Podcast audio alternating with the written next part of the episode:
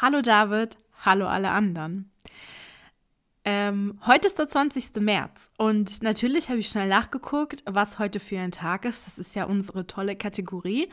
Und ähm, selten ist ja ein Tag ein Tag, sondern es sind ja mehrere Tage, die dann gefeiert werden oder in die erinnert wird an einem Tag. Und heute ist unter anderem Weltgeschichtentag. Und da ist mir natürlich ein ganz großes Anliegen, ähm, eine Geschichte zu erzählen, dachte ich zum Anfang.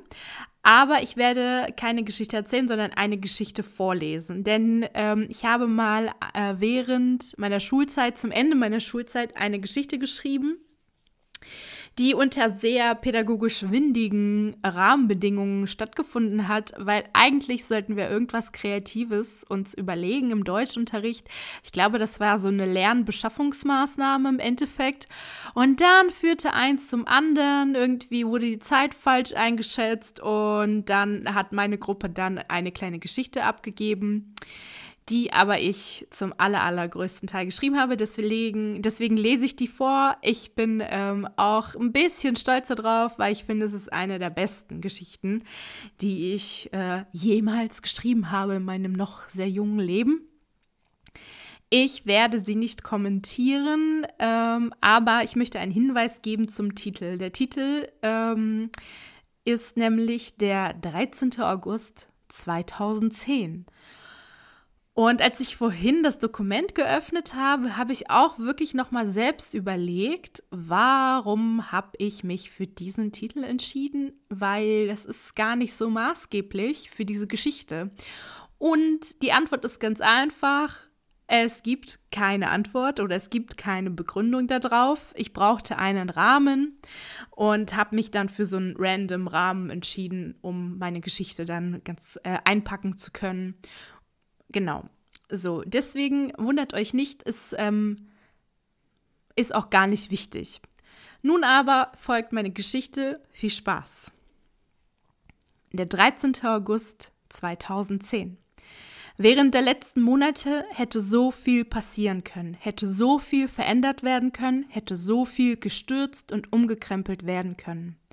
Allerdings braucht der moderne Weltretter und Revolutionär in diesen kapitalistischen Zeiten das Abitur, um sich damit den Zugang zu einer Hochschule zu verschaffen, um dann dort einen weiteren Abschluss zu erwerben, um jenen wieder zu vertiefen, aber dann, dann ist er fertig. Die Grundwerte haben sich bei Glück verfestigt, bei Pech opportunistisch an die Umgebung angepasst und wenn es ganz schief gelaufen ist, gab es gar keine Ansätze von Grundwerten, die zum Verfestigen geeignet wären.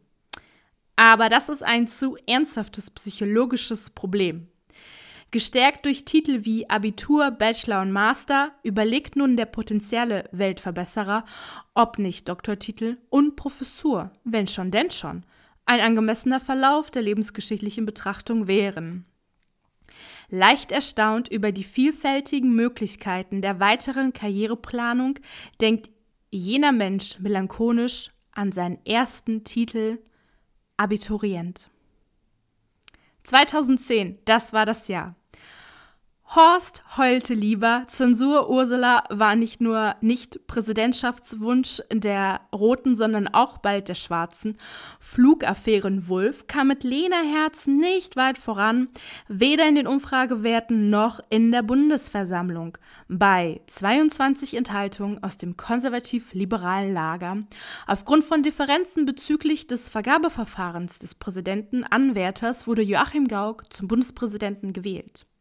Zum Abiball drei Tage später kam er trotzdem nicht und demonstrierte auch somit keine Volksnähe. Das interessierte merkwürdigerweise niemanden oder wenigstens nicht in dem Ausmaße, als dass es auszusprechen wäre. Dafür war Dr. Kopf anwesend, der aber an sich keinen Doktortitel trägt.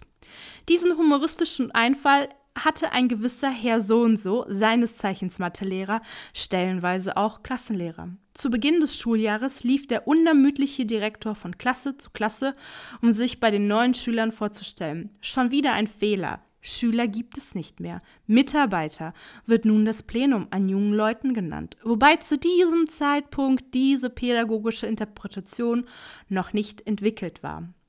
Also weiterhin Schüler. Besagte saßen da und starrten gebannt auf die Tafel, an der Herr so und so mit dem riesen Geodreieck stand.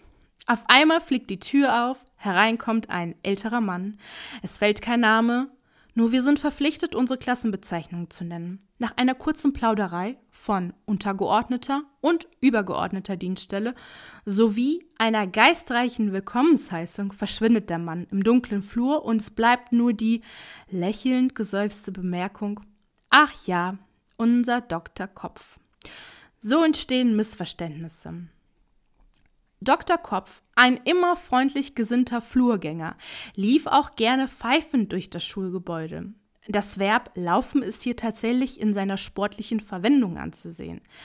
Er überholte seine Schützlinge nicht nur durch Drängeln, sondern auch in einem windeseiligen Schritttempo.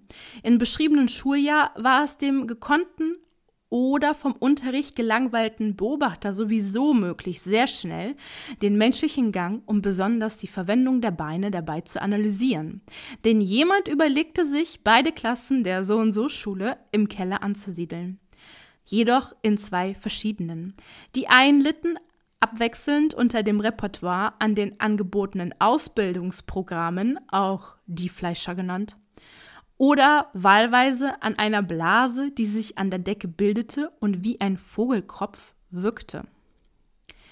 Die anderen hingegen konnten sehr viele Füße bestaunen, und noch viel verwirrender wurden sie auch noch selbst bestaunt. Man stelle sich die geotechnischen Begebenheiten folgendermaßen vor. Der Franzose nennt das gelb gestrichene Gemäuer Souterrain, denn ein bisschen Fenster waren dann doch noch gegeben. Allerdings war die Außengestaltung ein wenig missglückt. Angehende Architekturstudenten sollten unbedingt darauf achten. Vor der Fensterfront befand sich eine Art Burggraben, welcher anstatt Wasser zu, zu führen, wild wuchernde Pflanzen zu Hause bot. Danach folgte der erhöhte Kannstein, auf dem eine Art Gitter errichtet wurde. Da der Mensch, der die Urneugier noch in sich trägt, schaut er erst dorthin, wo sich etwas bewegt und erst dann dorthin, wo es hell ist. Beides war im Klassenraum nicht attraktiv genug, da auf Sitzplatzhöhe genau die Bewegungsapparate Bein und Fuß ersichtlich waren, entwickelte sich bald ein geschultes Auge für zum Beispiel zu spät kommende oder aber auch unmotivierte Schüler. Schwierig an der Situation war indes die Tatsache des Käfigmenschen-Daseins so wie es Hügelmenschen gab, die immer erhöht in die Ferne Baden-Württembergs horchten. Der Käfigmensch saß aber nur im Souterrain und genoss nicht diese privilegierte Stellung. Er traute sich nicht raus, musste sich aber trotzdem immer raus, rausgeschmissen fühlen. Zu dieser bei einigen sicherlich ebenfalls an der Denkblockade schuldigen Verwirrtheit gesellte sich die allgemeine Beschämung über den fehlenden Anstand einiger Passanten. Da standen sie oben am Gitter, geschützt durch den Graben und versuchten, das seltenste und schönste Käfigmensch-Exemplar ausfindig zu machen. Einige gingen bei ihrer Suche auch illegale Wege und bewegten sich auch vor dem Gehege, als der Klingelton, der die Besuchszeiten beendete, schon erklungen war. Manchmal, so schien es, mangelte es diesen Personen nicht nur an Intellekt. Denn ein offenes Fenster ist kein geschlossenes. Worte sind dann hörbar, auch für die Insassen zu verstehen. Jener Personenkreis schien auch über notorischen Mangel an Zahlungsmitteln zu verfügen. Nie trat die Situation ein, in der Eintritt bezahlt wurde, welcher sich nach der Höhe des Anstandes jener Besuchers richtete. Wobei sich diese Problematik dann hiermit auch schon erledigt hat. Irgendjemand kam auch einmal auf die Idee, einen Container vor einen kleinen Teil der Fenster zu platzieren. Das führte dann zu noch mehr Publikum, welches dann in Haufen mit alten Stühlen bewaffnet zur Sammelstelle marschierte und dann erstens lautstark sich selbst präsentierte und noch einmal die Geräuschmacht des alten Stuhls, Tisches und Bildschirmes. Das war schon sehr imponierend. Frau so und so war zum Beispiel sehr angetan. Sie stürmte in solchen Momenten zum Fenster und richtete ein paar liebreizende Worte an die jungen Männer. Zumindest dachten diese, die Worte seien samt weich. Beim näheren Betrachten ihrer leicht vergrämten Gesichtszüge wurde ihnen dann die Situation bewusst. Aufgrund ihres eher jugendlichen Aussehens verleitete sie die Herrschaften zu der Annahme, dass sie keine Lehrkraft sei, was wiederum in einer offenen Auseinandersetzung hätte enden können, wäre Frau so und so nicht friedliebend veranlagt. Unter diesen erdrückenden Umständen hätte sich doch der kämpferische Geist entwickeln und sogar ausbrechen können. Zur Voraussetzung für die Befreiung der Menschheit hätte sich der Weltretter erst einmal selbst aus der Verdammnis schälen müssen.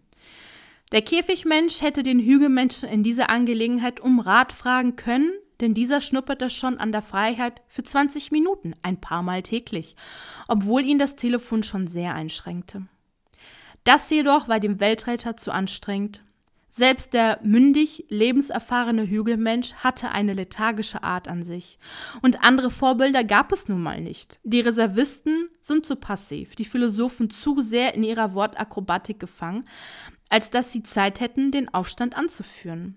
Man war wahrscheinlich ein wenig befangen wegen des fehlenden Abiturs oder besorgt, dieses nicht erreichen zu können. So, wurde, so wurden die Pläne in die Zukunft verlegt, in die Ferne anfangs. Aber dann plötzlich wurde die Ferne so nah und niemand hatte geahnt, was am 13. August 2010 passieren sollte. Ende der Geschichte. Ich hoffe, meine Geschichte hat euch gefallen. Wenn nicht, behaltet es für euch.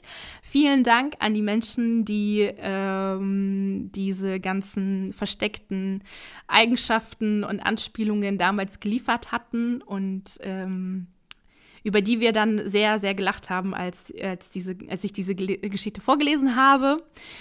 Also vielen Dank, ähm, Grüße gehen raus und ebenso gehen Grüße raus an alle Sportsfreunde da draußen. Ähm, ihr wisst schon, was kommt. Wir können es zusammen sagen. Und zwar, you still go, guys.